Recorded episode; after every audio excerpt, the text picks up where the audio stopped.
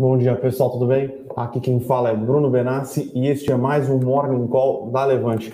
Hoje estou aqui com Nelly Conag, uma das nossas analistas de ações. E aí, Nelly, tudo bem com você? Tudo bem, pessoal, bom dia. Então vamos lá, né? Hoje tivemos talvez um número, um dos números mais importantes dos últimos meses sendo divulgado, né? A gente teve divulgação dos números de criação de emprego nos Estados Unidos para o mês de julho de 2021, o famoso não farm, no farm, não farm payroll, né? Então é o número de criação de empregos no setor não agrário, né? Então o número veio bastante forte, tá, pessoal? Tava olhando aqui o relatório agora, foram criadas Cadê o número fácil aqui? 943 mil vagas. A expectativa de mercado era a criação de algo em torno de 850 mil vagas. Uh, o desemprego, né, a taxa de desemprego nos Estados Unidos caiu meio ponto percentual, chegando a 5,4%, né? Então estava bem próximo dos 6% antes. Uh, e na, é uma surpresa, porque na quarta-feira a gente teve uh, a divulgação do ADP, é outro indicativo uh, de emprego nos Estados Unidos, não tão importante quanto o, o, o, o payroll, né? O payroll ele é, ele é divulgado uh, pela Secretaria de Emprego dos Estados Unidos, o ADP é privado. Uh, só que a diferença foi bem alta e normalmente essa diferença não é. Eles se conversam, sabe? Então, é, o payroll veio bem acima é, do que esperado e ainda mais depois da surpresa negativa que a gente teve na quarta-feira, né?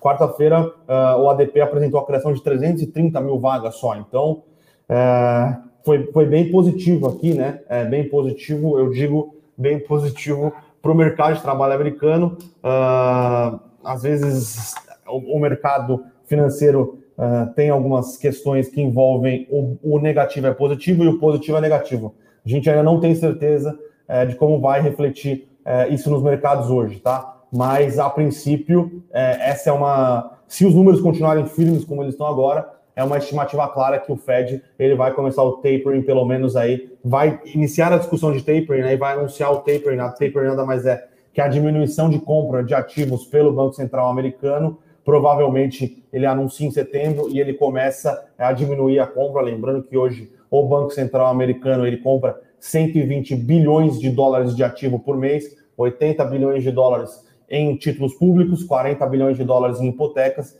Então, provavelmente o Banco Central americano, obviamente, se os números continuarem fortes como a gente tem, tem visto aqui, principalmente no mês de julho, uh, diminuir essa compra de ativos, tá? E essa diminuição de compra de ativos na teoria, diminui é, a, a, pressão nas taxas de juros nos Estados Unidos. Como todo mundo sabe, o juros americano ele é a mãe de todos os, de todos os, os ativos mundiais, né? Porque ele baliza o valuation de todos os ativos. Isso pode ter algum impacto é, de curto prazo na trajetória é, dos ativos de risco mundiais. A questão é se a economia americana continuar crescendo vai ser um reajuste, vai ser um ajuste é, pequeno nos ativos de risco, né? Porque no final das contas, o que importa nos valuations, além da base, é o crescimento de resultados, economia mundial crescendo, o resultado das empresas continuam crescendo, então seria um ajuste de curto prazo para uma trajetória de longo prazo de crescimento das empresas, porque as a economia mundial estaria crescendo. Ou se a gente vai entrar no movimento é, de estagflação, que seria uh, inflação crescimento mais ou menos estável com juros mais altos. E aí realmente seria um cenário, é, não é o nosso cenário base, mas é um cenário que pode acontecer, e aí seria um cenário de uma correção um pouco mais forte dos mercados, tá? Então, é, continuaremos acompanhando o que acontece no mercado americano. Essa é apenas mais uma das peças do quebra-cabeça, um quebra-cabeça uh, que a gente está montando, mas ainda continua, a ser continua bastante nebuloso, tá? Mas hoje os números vieram uh, bem positivos, tá? Perfeito. É, Bruno, vou entrar então um pouquinho nos resultados que foram divulgados claro, ontem à noite. Claro. É, ontem, ser uma leva de resultados, a gente começa vendo o Ering. Ering foi um resultado misto.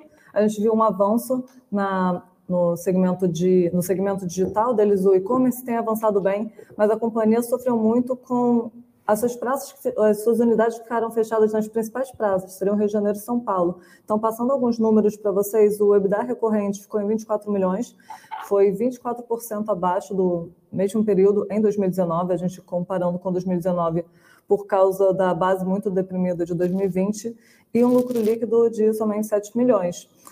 É, a gente vê o resultado com misto, que a gente acredita que vai ser gatilho para as ações é relacionado ao resultado do Grupo Soma. Sim, então, da aquisição, nesse... né? Perfeito, isso. Então, a gente vai continuar monitorando nesse, nesse sentido. Ah, pessoal, só, só uma coisa. Se a gente, se, se vocês abrirem o resultado do, do, do, da Ering segundo TRI 20, segundo TRI 21, se vocês não fizerem os ajustes necessários, vocês vão achar que o resultado 2000, do segundo TRI 21 foi muito ruim, tá? E não foi isso que aconteceu. Segundo TRI de 2020 teve a, a reversão de CMS Perfeito. Cada, cada, é, cada setor da economia ela foi revertendo as decisões do ICMS é, conforme foram ganhos, né? E no caso da Ering foi no segundo trimestre de 2020. Então, se você pegar e não fizer os ajustes tirando os ganhos que, que a Ering teve com o ICMS, você vai achar que o resultado foi ruim. O resultado não foi ruim, como a Nelly falou, o resultado foi misto. Acho que o, o principal destaque da Ering é a evolução do e-commerce. Né? Eles, têm, eles têm feito uma evolução bastante Eles positiva. avançado, do, sim, sim, substancialmente. E eles até comentam no, no, no, release da mega loja que foi inaugurada no Perfeito. Shopping Morumbi. Cara, a loja tá muito legal, muito legal mesmo. Uma loja Irado. não parece a loja, não parece aquelas lojas antigas da Ering, mas é uma loja muito bonita, muito bem feita, tem várias opcionalidades. Eu gostei bastante do que, do que eu vi quando eu fui lá, tá? Não, perfeito. Para a Ering a gente segue monitorando. Outro resultado foi JHSF. Esse veio bastante positivo. Ele foi principalmente impulsionado pelo segmento de incorporação. Então, para dar uma ideia de grandeza, o, a receita foi de 660 milhões, só do segmento de incorporação foi 560 milhões. Então, foi bastante expressivo. Ele foi impulsionado principalmente pela venda nos complexos Boa Vista. Então, foi o, principalmente a venda no Boa Vista Village e o reconhecimento de receita de venda do terreno do Parque Catarina para XP. Então, teve esses dois, é, essas, esses dois propulsores. E, além, além do segmento de corporação, teve shopping também como um destaque positivo. A gente já tinha tido uma, uma perspectiva que seria um bom resultado, dado o resultado de Multiplan, que mostrou que trouxe uma perspectiva para a gente que, com a flexibilização das restrições de fluxo urbano e retomada das atividades, a gente veria um melhor desempenho em shoppings. Então, isso também foi observado nos shoppings da companhia. Sim. Então, foi um outro ponto que, que impulsionou.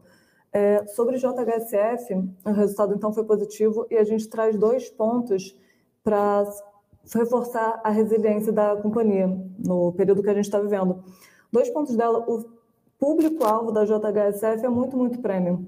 Então, ela tem muita facilidade de passar os. Se tem aumento no custo de construção, ela tem muita facilidade no repasse. Isso não é uma questão para ela, então ela fica muito protegida por esse ponto.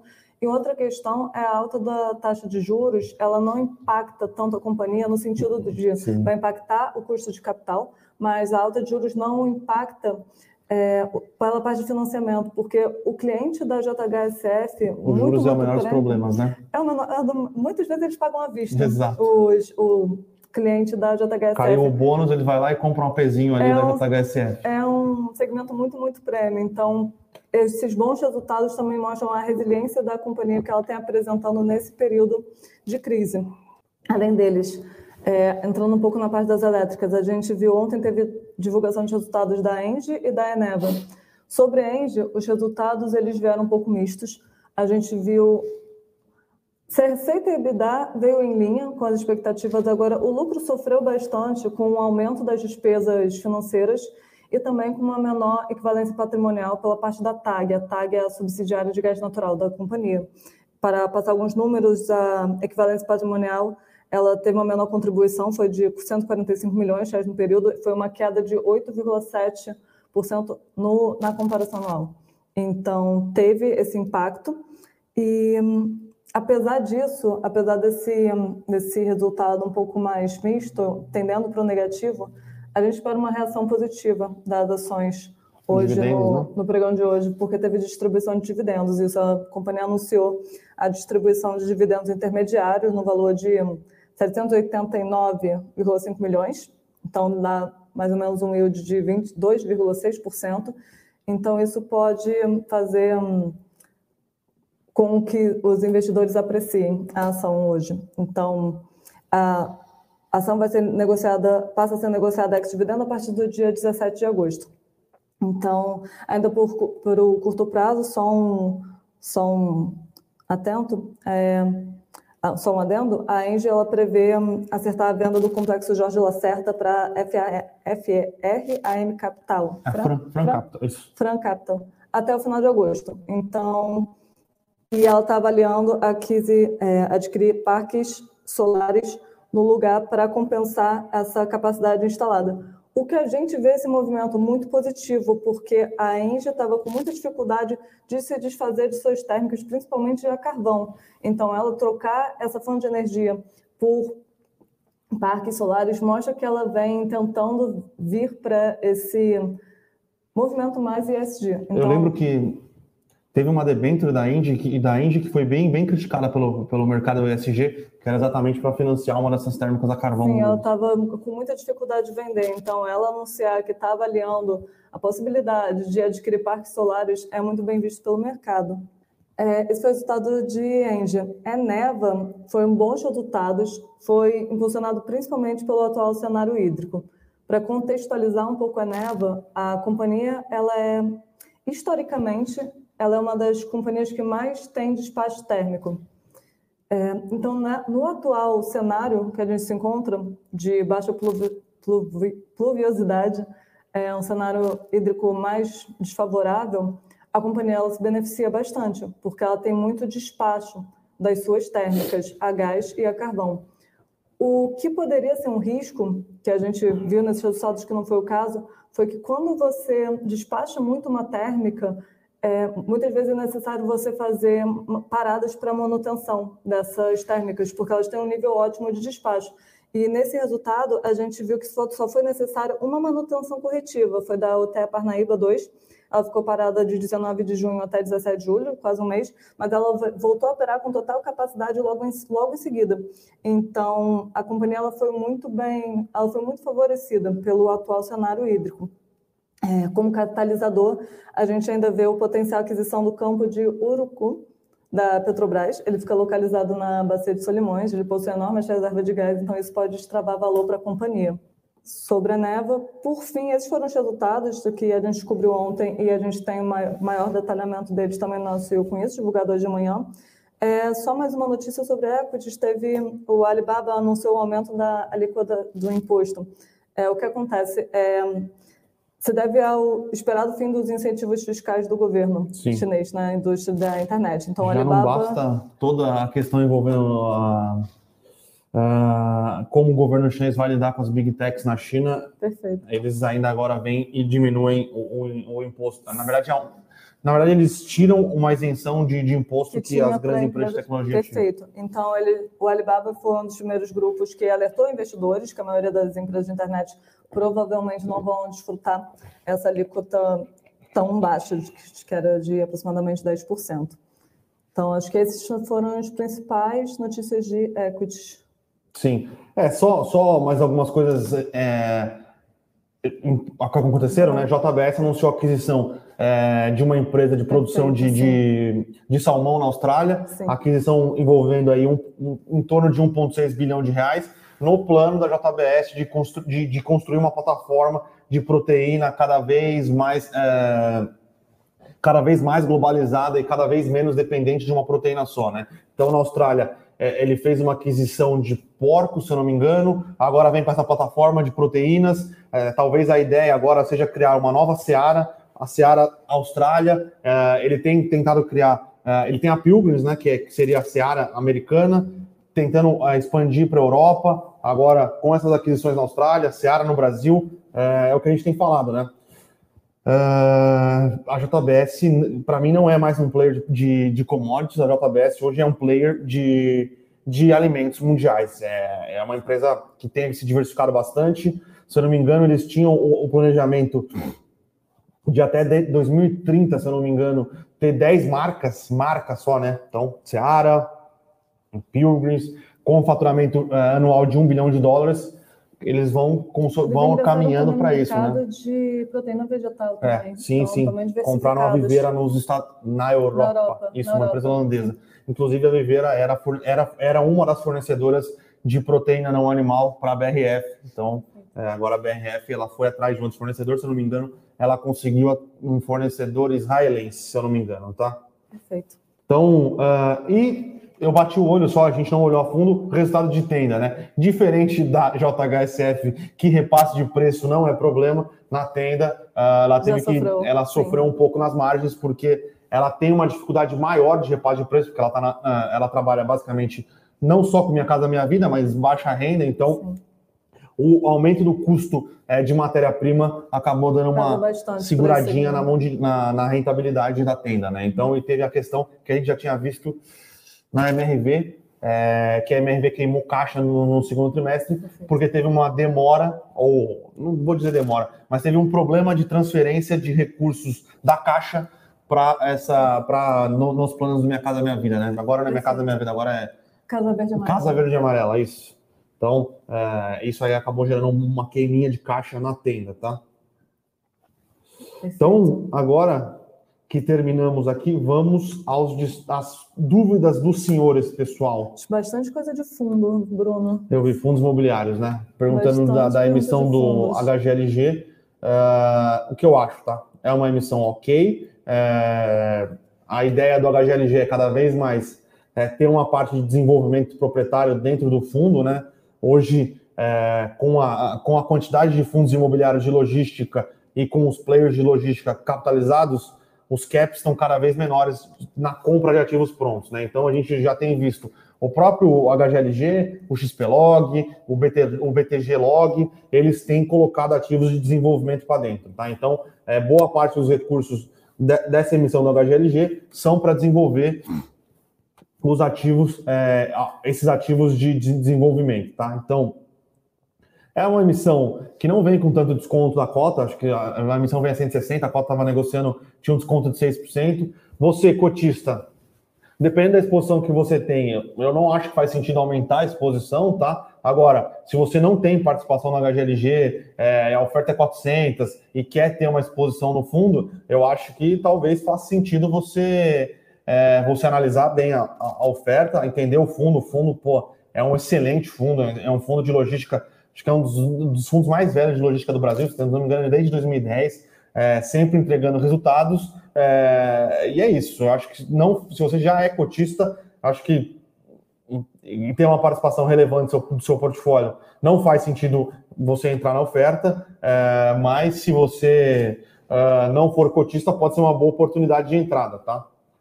Uh, e sobre o XP Malls também está em oferta. Essa oferta eu ainda não terminei de analisar, tá? Eu sei que eles querem comprar eles querem aumentar a participação no shopping São Shopping Paulista, que é ali na Paulista, que é um bom shopping. Tem um shopping que eles querem colocar para dentro do portfólio, que é o Shopping D, que eu tenho minhas dúvidas, tá? O Shopping Shopping D é, é um shopping D que eu, é um shopping que eu frequentei muito na adolescência. Eu fiz faculdade ali, fiz faculdade, ó. Fiz técnico na Federal, na Cefet ali. Era um shopping é, não tinha muitas uh, muitas coisas, mas isso foi em 2000 e 2006? 2006? É, 2006, 2007. E desde então eu não fui mais no shopping, né? Mas não era um shopping que me apetecia, me apetecia muito. Então uh, eu tenho que analisar um pouquinho melhor uh, essa, uh, a oferta do XP Malls, tá? Vinícius já perguntando várias perguntas, acho que se resume todas em uma, se como que hum, a gente está vendo o cenário político afetar a Bolsa e se a média móvel de número de óbitos do Covid ela tem caído, o mercado não está olhando para isso. É, são algumas diferentes perguntas, mas só para contextualizar.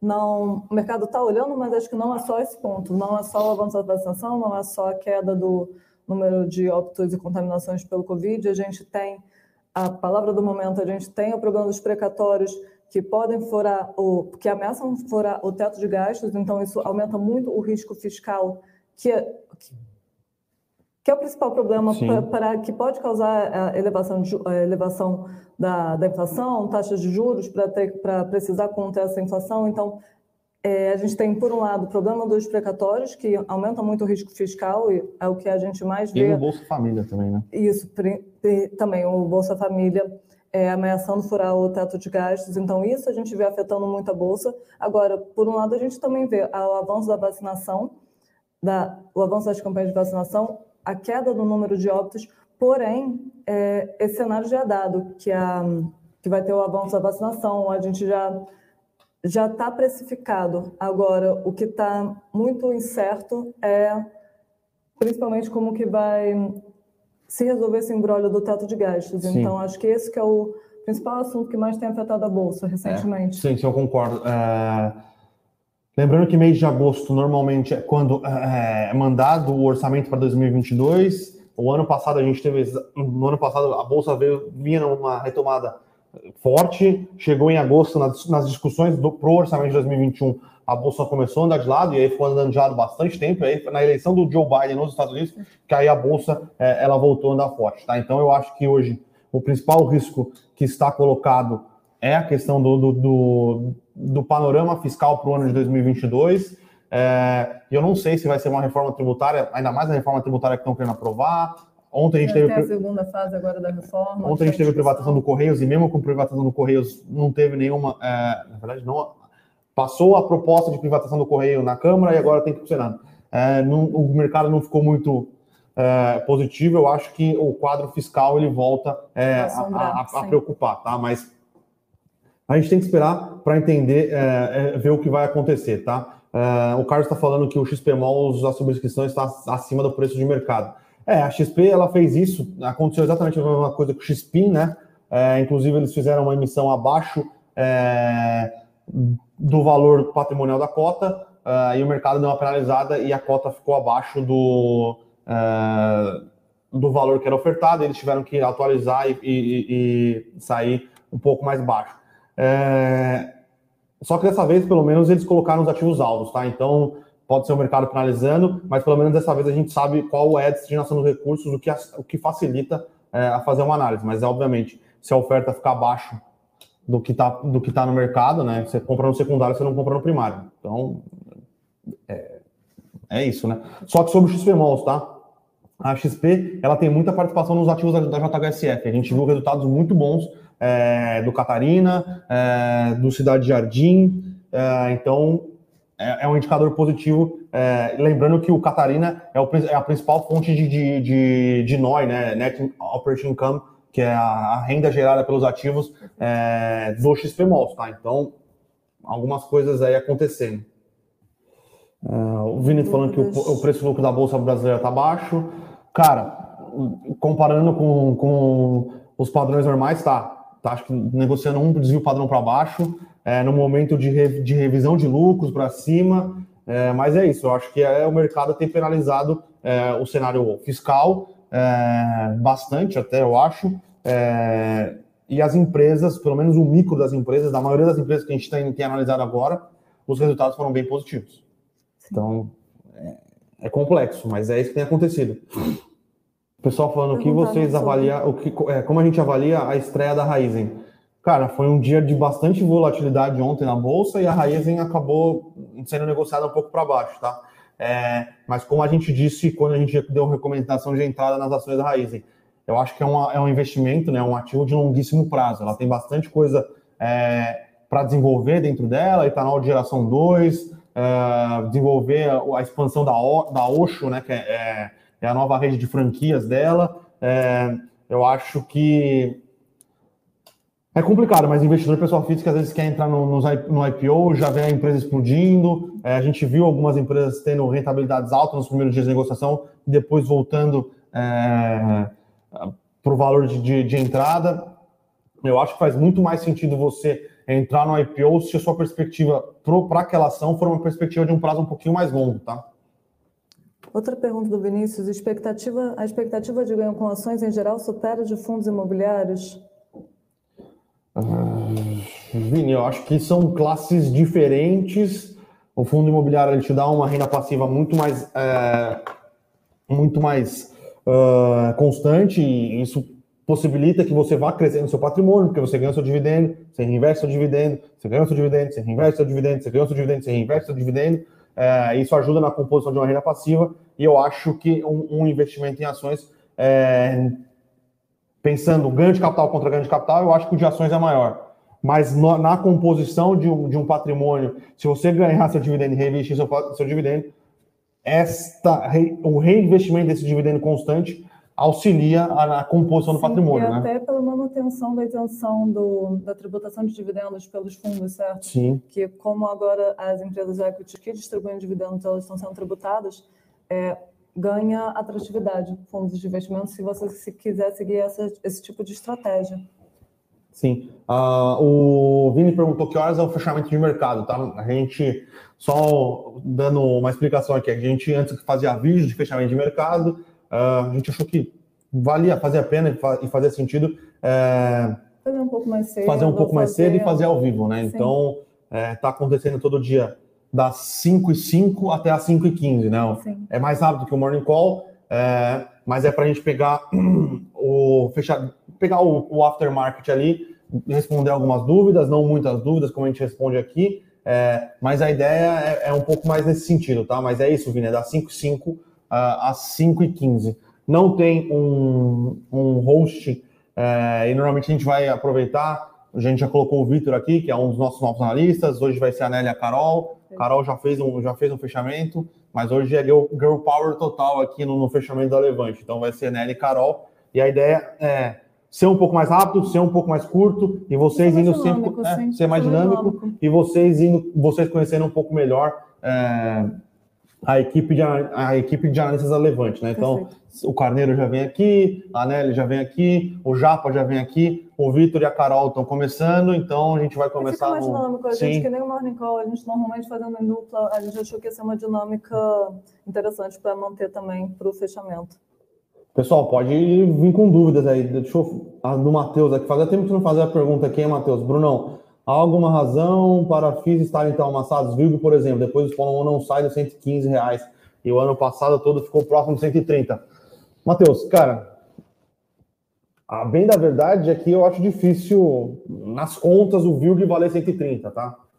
É um fundo que tem que valer ali seus 115, 120, é uma coisa do XPlog. O XPlog não vale 140 reais, tá? Então, é, ou vai valer 140 reais a partir do momento que ele for incorporando inflação for reavaliando seus ativos para cima, for fazendo uma, uma reciclagem, conseguir é, botar preço nos aluguéis, lembrando que os, os, fundos de logística, eles até agora, tá? É, esse é um outro call que a gente tem, que a gente acha que eles vão conseguir repassar aluguel é, para os locatários, tá? Então, é, eu acho que o problema dos fundos de logística foi que eles foram é, precificados muito para cima, por causa da segurança que eles trouxeram é, durante a pandemia, pela Selic, que está bastante baixa. Então, muito investidor preferiu é, investir nesse fundo de logística, porque ele era uma renda, não uma renda garantida, né? Mas era uma renda mais estável do que, por exemplo, fundo de shopping, é, fundo de laje corporativa ou mesmo o CDI, né? Agora, é, com o CDI um pouco mais alto, e eu já falei aqui algumas vezes, que obviamente o investidor pessoa física tem que entender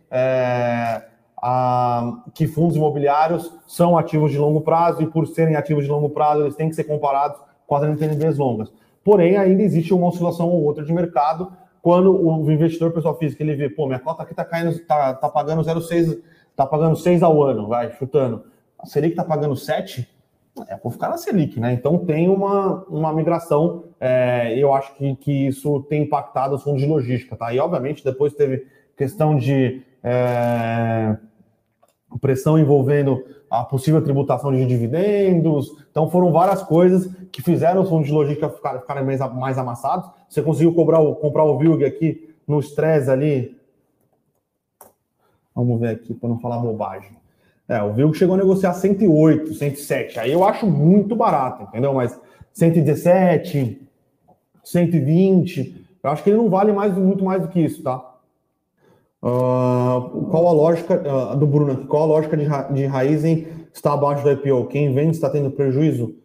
Eu, eu, não entendi como só se você comprou e vendeu no dia seguinte e aí você na teoria quis ganhar dinheiro flipando e acabou se dando. Eu acho que a pergunta foi se você sem... bida, se você bida um valor acima, esse é um valor abaixo. É, esse, é, foi essa a pergunta?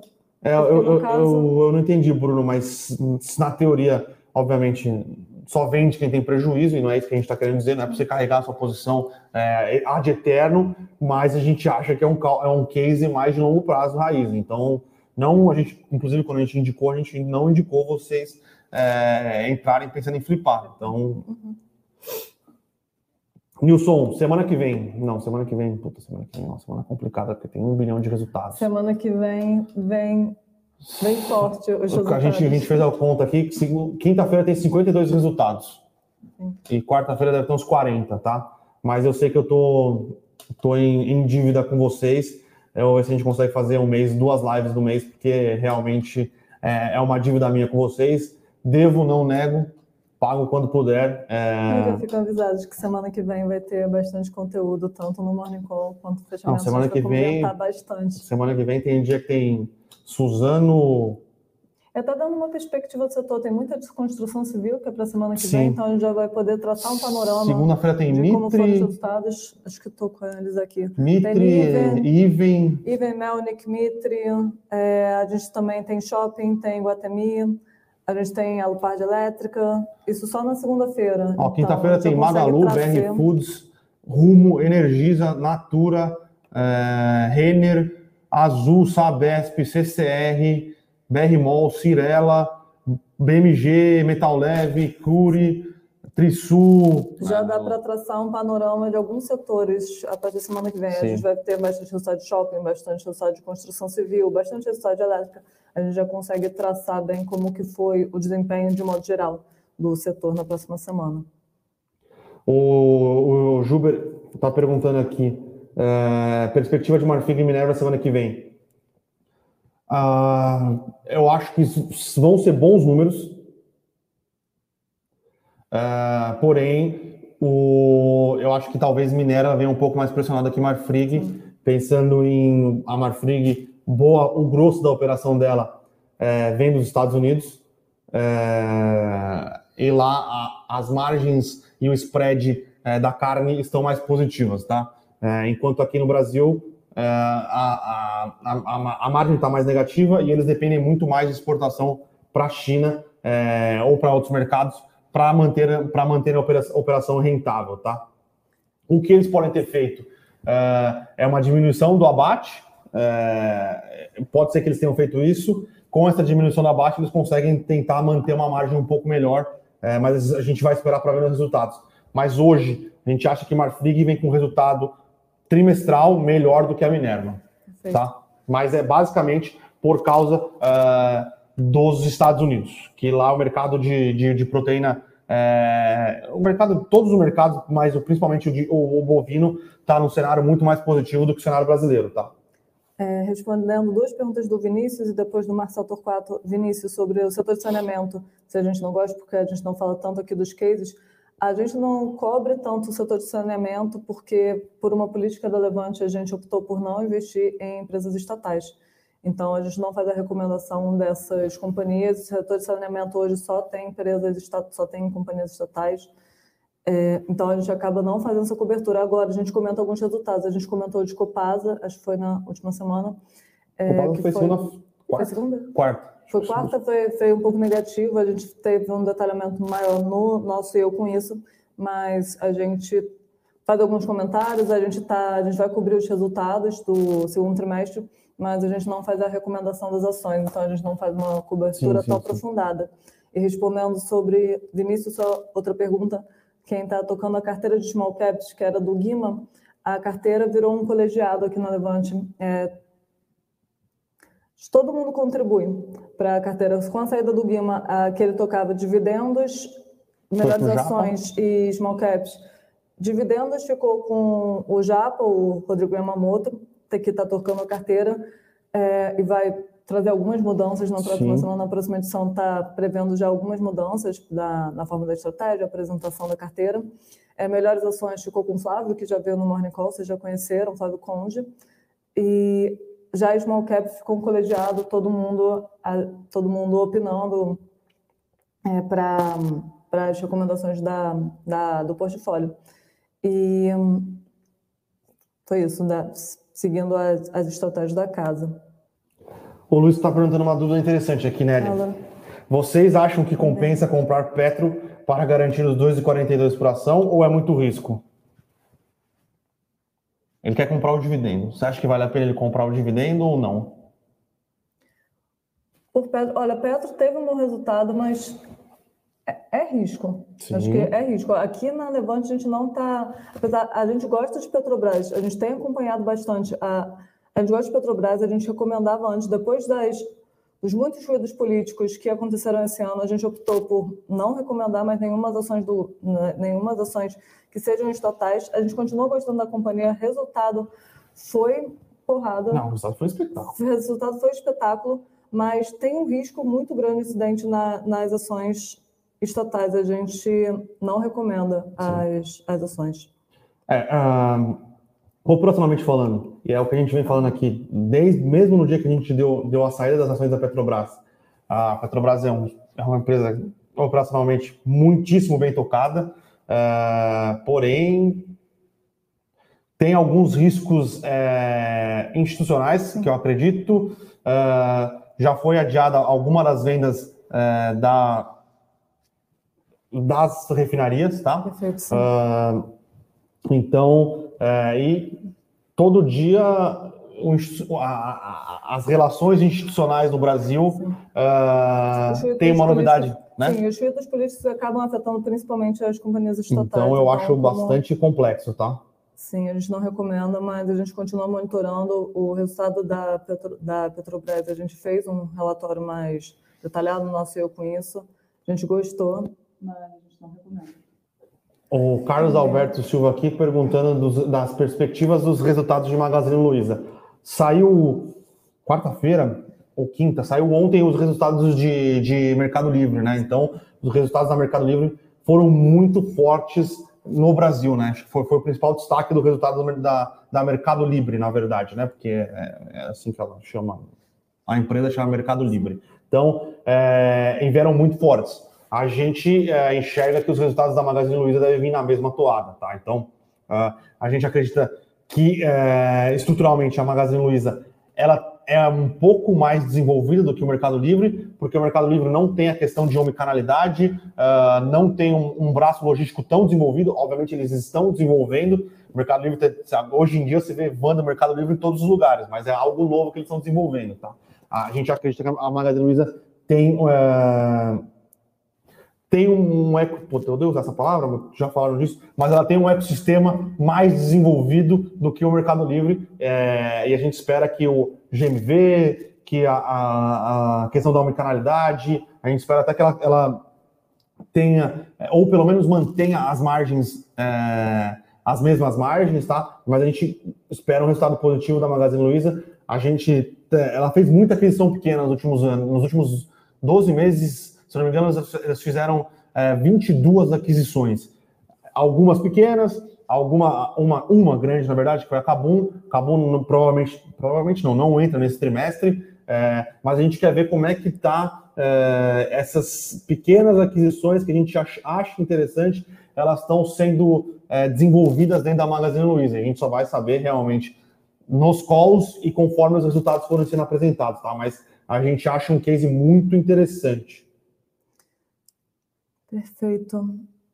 René Monico, você deu a sugestão da gente avisar se vai haver alteração da carteira nas próximas semanas, para que não façamos apostas e depois vender em seguida para acompanhar a carteira. René, é, sim, obrigada pela sugestão. O que eu ia trazer um conforto para você é que, principalmente em carteiras um pouco mais estáticas, vamos dizer assim, que tem visão mais de longo prazo, a gente dá principalmente a gente dá recomendações principalmente estruturais. Sim. Então, que a gente acredita que os fundamentos vão se manter no longo prazo. Às vezes a gente faz alguma alteração e a gente está melhorando nossa clareza, nossa comunicação nessa parte. Quando a gente faz uma alteração, é porque a gente vê mais valor para um determinado ativo naquele momento, que pode se valorizar mais, pode ter, pode ter um potencial de ganho maior, e a gente bota na carteira em detrimento do outro, mas às vezes não significa que essa companhia que a gente tirou da carteira, ela perdeu a sua, a sua, os seus, os seus fundamentos. Então a gente vai, a gente, isso a gente para te dar esse conforto nessas carteiras, principalmente focando no longo prazo, muitas vezes, muitas das recomendações são recomendações estruturais. A gente não pensa só para determinada janela, mas a gente está trabalhando para melhorar nossa clareza quando for realmente o momento de teve uma mudança dos fundamentos, é para vender o ativo, a gente não vê mais opcionalidade, potencial de ganho nenhum com esse ativo, ou quando for somente a gente está tirando a ação em detrimento de outra que a gente vê um potencial de ganho maior. Então, isso a gente é, passa para você que a gente está melhorando essa comunicação. Sim. Uh, o Márcio aqui perguntando se tesouro direto, investir em datas mais curtas faz sentido. Márcio, Cara, depende do que você está querendo comprar. Se for uma, um pós fixado, você pode comprar o prazo que você quiser e normalmente as datas são mais curtas. É, o IPCA, eu, eu, gosto do IPCA por causa dos juros reais, eu acho que está num nível atrativo. Os curtos é mais fácil para você carregar. Agora, se você quiser comprar um LTN, que é o tesouro pré-fixado, não compra não, tá? Prazo curto, prazo longo, não se, não se compra pré-fixados em meio de ajuste de política fiscal, tá? Ainda mais num país como o Brasil. Então, agora o pós-fixado, beleza, juros real, beleza. Agora o pré-fixado, sem chance alguma. Não faça, não cometa esse erro, tá? Uh... Vinícius pergunta qual elétrica a gente está achando mais atrativa. Na próxima semana a gente vai ter uma, uma melhor, uma, oh, Bruno, essa palavra, mas a gente vai ter uma melhor cor sobre, sobre as companhias, porque vai vir o resultado das porque vai vir o resultado da, das demais e dos diferentes segmentos, tanto de geração, distribuição, quanto também de transmissão. A gente teve a CETEP do segmento de transmissão que não veio um resultado tão, tão positivo e seria um, um setor que estaria muito resiliente à, à crise hídrica e não veio um resultado tão atrativo. Eneva já trouxe um resultado positivo, a gente é, tinha algum receio é. se poderia, se poderia, porém Sim. é uma ação que a gente acha cara. Então, acho tá que na semana que vem a gente vai ter mais clareza para passar para vocês quais do setor a gente está vendo. A Eneva está subindo 0,4 aqui, foi um puta de um resultado, mas já era esperado, né? Acho que o mercado. Sim. Já, já esperava. A ação está cara. Então, a gente na semana que vem acho que vai ter mais clareza para definir uma outra ação. Uh, agradecer o elogio da Lei aqui. Eu ri com a pergunta do Adilson. Muito obrigado. Uh, Adilson, cara. Adorei sua pergunta, uh, Adilson. Dupla, com toda essa turbulência na política, STF e STJ, Selic em alta, momento de ficar em posição fetal é, e não fazer nada? Cara, Adilson, depende, tá? É, depende de como você investe. Eu, particularmente, todo mês lá eu separo 30%, 40% do que eu ganho e coloco sempre nos mesmos ativos, tá? Então, é, eu tenho é, esta eu tenho este este mindset, puta, mindset é uma palavra ruim. Eu tenho esta eu deixo sempre 40% da minha 30, 40% do que eu ganho e invisto nos mesmos ativos. Isso aqui é pensando numa política de, de investimento que é de longuíssimo prazo, tá? É, mas é, é eu sei que é, é, difícil pensar em sempre estar investindo, é, e ainda mais num cenário que a gente é, delimita aqui, que é um cenário, quando a gente para para pensar e para para fazer conta, é um cenário mais complexo. Porém, como eu já falei para o Vini, é, e o que a gente tem visto nos resultados, os resultados das companhias brasileiras estão vindo muito fortes. Então, a gente viu bancos vindo muito fortes, todo mundo falando que bancos, é, o setor, o, o, a receita de serviços ia implodir. Cara, as receitas de serviços dos bancos estão vindo mais fortes, eles estão conseguindo gerar receitas em outras, é, em, em, outras fontes, né? Obviamente, eles não têm mais receita de TED, eles não têm mais receita de conta, porém eles conseguiram aumentar bastante a assessoria financeira, bastante o investment banking, bastante a questão de emissão de cartões. Então, é, a gente tem visto também siderúrgicas, resultados muito fortes. A gente viu malls, os próprios malls, bons resultados, indústrias, bons resultados. Então, é, parece que a economia brasileira, né, pelo menos o micro da economia brasileira, tem, tem conseguido, se reinventou no pós-crise, né? A gente é, viu muita companhia investindo bastante em tecnologia, né? Então, pessoal, não é só empresas de tecnologia, né? Então, as empresas investiram em tecnologia, ganharam, é, ganharam eficiência é, com esses investimentos em tecnologia e com isso tem apresentado margens melhores, é, ganhos de eficiência operacional.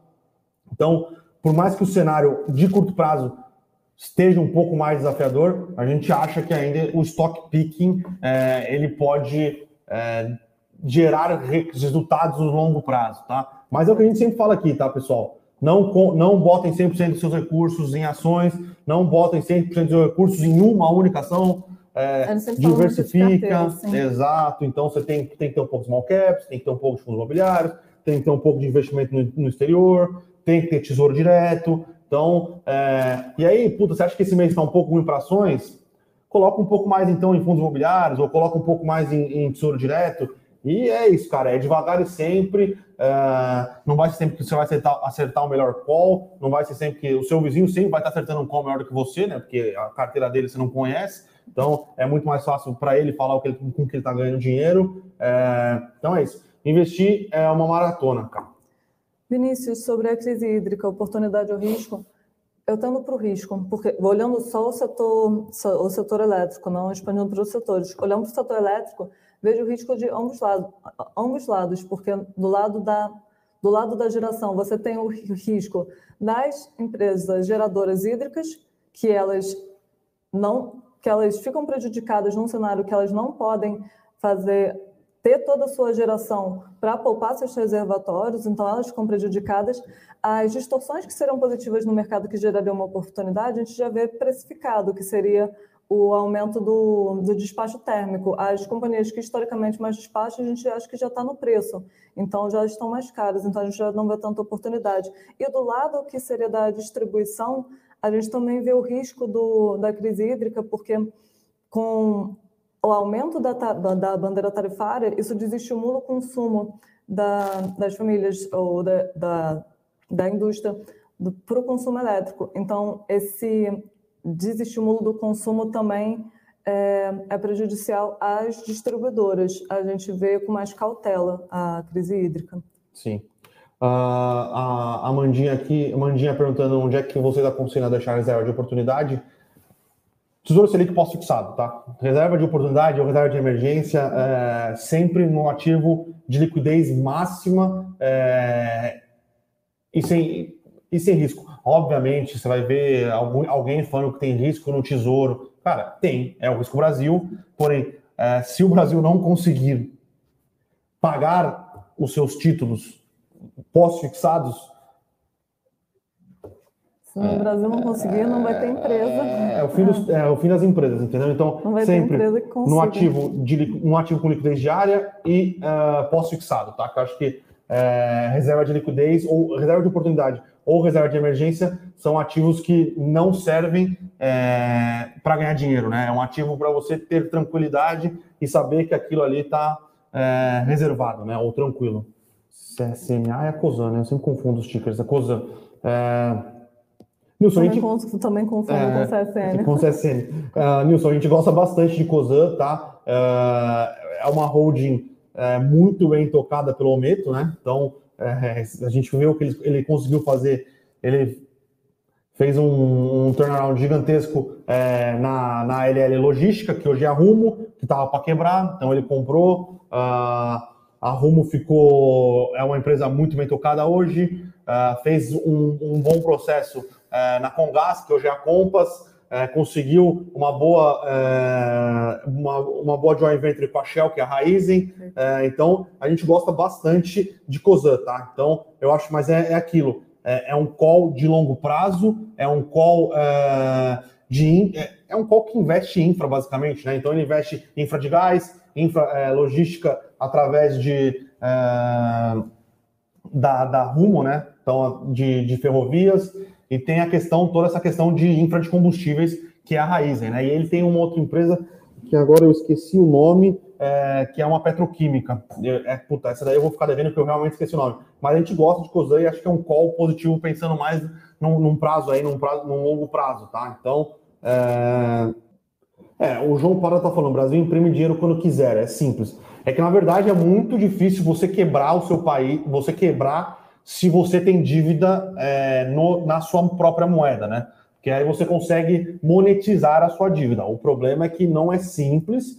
Se você monetizar a sua dívida, muito provavelmente você vai estar gerando inflação, tá? Então, uh, existe uma discussão teórica se é, um, se, é, se é a impressão de moeda que gera inflação. Uh, a bem, na verdade, eu acho que os economistas hoje, move lubrificantes, é isso mesmo.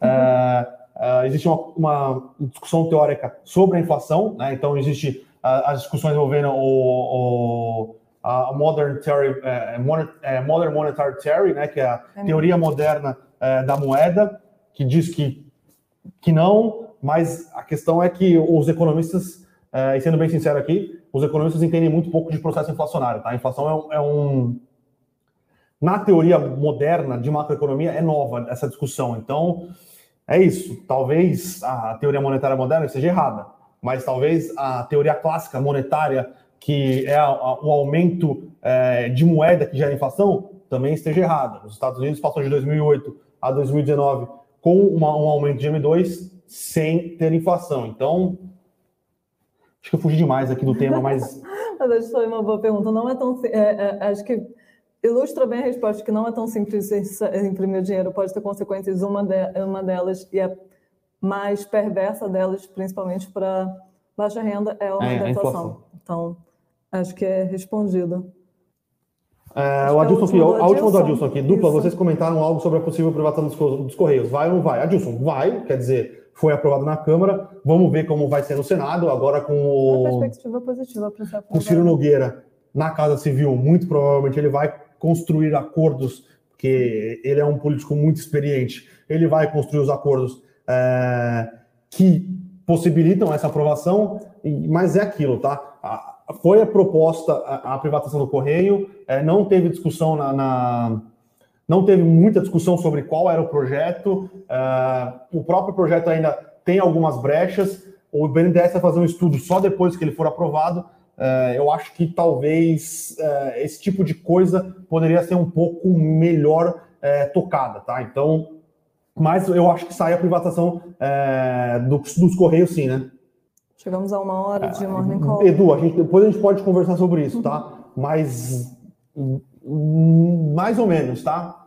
Se fosse só quanto mais moeda tiver no mercado, é, menor a procura e, consequentemente, mais inflação, os Estados Unidos teriam uma explosão de inflação, o Japão teria explosão de inflação. É, a bem da verdade, eu acho que entra um pouco mais de psicologia financeira. É, cara, a teoria de a discussão monetária sobre o que gera inflação, como gera inflação, o que o Banco Central tem de, é, de, de é, ferramentas para controlar ou não a inflação, ela tem mudado muito nos últimos anos, tá? Então, lembrando que quem gera, quem imprime moeda no sistema monetário do jeito que é organizado hoje não é o Banco Central quem imprime moeda, gera crédito, faz qualquer outra coisa, são os bancos múltiplos, tá? O Banco Central só tem como ferramenta o controle da taxa de juros. Então. É... também fazer um adendo só, porque a forma que a gente calcula a inflação, ela também é um pouco limitada, porque Sim. a gente hoje, por exemplo, tem o índice PCA, que ele calcula a inflação diante de uma cesta.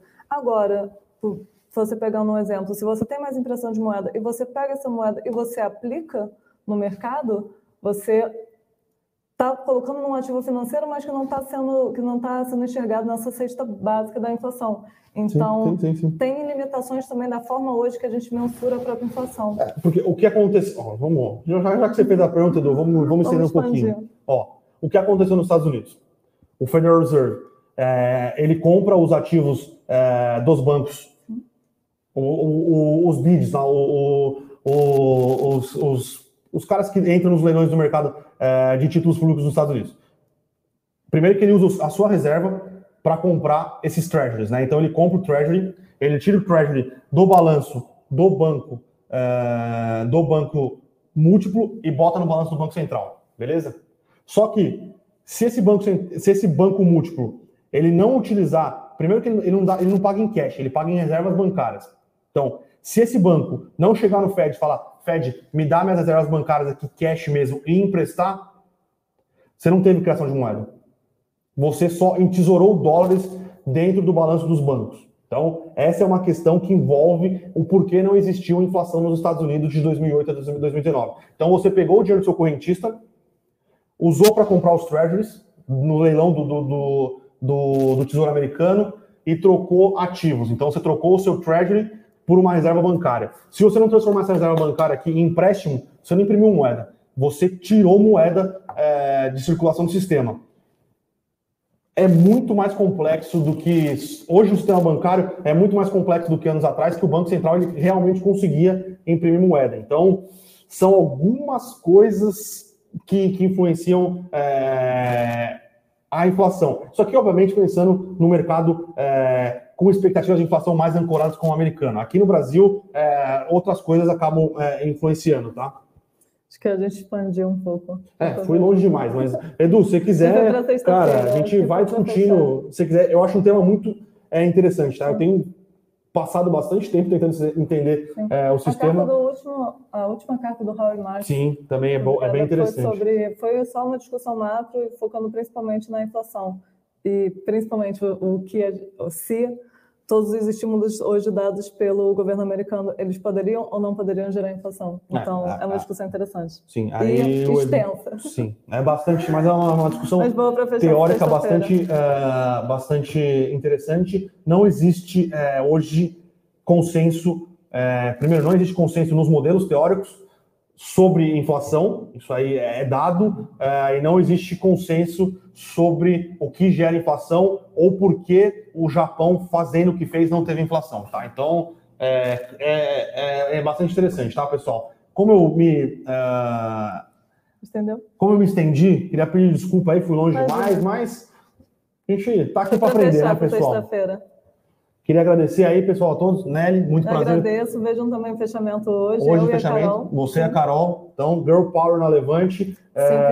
5 e 5. Nos encontramos lá. Muito obrigada. E eu vou aproveitar aqui, pessoal, e me despedir e falar que até segunda-feira, semana que vem, pessoal, semana já dá vontade de chorar, pessoal. Tenho mais 100 resultados aí, mas estaremos aqui todos os dias cobrindo os resultados e é isso. É isso. Obrigada. Bom Valeu. dia. Tchau, tchau.